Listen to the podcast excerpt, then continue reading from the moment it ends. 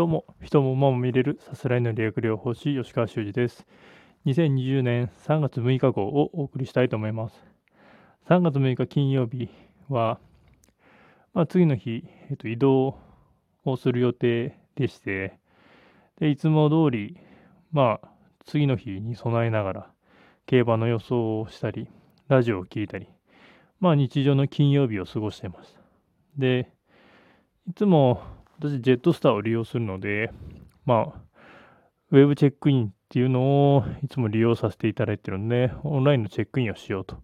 思って、まあ、何回か、いつも通りチャレンジするんですけども、オンラインチェックインができないという状態になってました。ん？と思って、一応ジェットスターのホームページ等を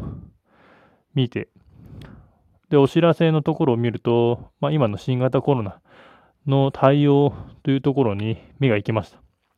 で、そこでの特別対応というところで、3月の5日から3月28日までの国内線全便に関して、えっと、確か振り替え、4月の20何日までの便に振り替える、もしくはバウチャーでの払い戻しをしますというようなことが書かれていました。で、後々気づくのですが、これ実はただの返金だったので、実は飛行機自体は飛んでるというところになると思ってます。確か。多分飛んでるんだと思います。で、その下にまあ運休の便として国際線がいろいろ載ってたのですが、私はまあそれを見た瞬間に、明日これ本当に飛ぶのかというところを疑問に思いました。もし飛ばなければ、もうすべての予定がパーになるの恐れがあったので、私は待てよというところで、別の手段を考えることにしました。で、その期間、3月の5日から3月28日まで、ジェットスター実を言うと、3週にわたって予約をしていたので、まずその3週の予約の駐車場に関して変更したり、で、次の日どうするかというところでいろいろ時間を検索した結果、まあ、新幹線なら行けるというところが判明したので、新幹線の予約をすることにしました。で、その次の次の週の3連休も、まあ、で移動する予定があるので、その移動に関しては、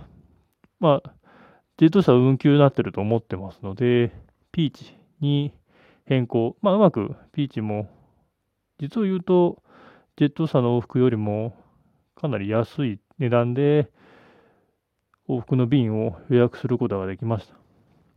で、まあ、ここまで実を言うともう完全に私は結婚するもんだと思ってますので、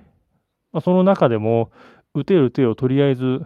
打った形にはなります。まあ正直我が身を疑ったというのが正直なところでした。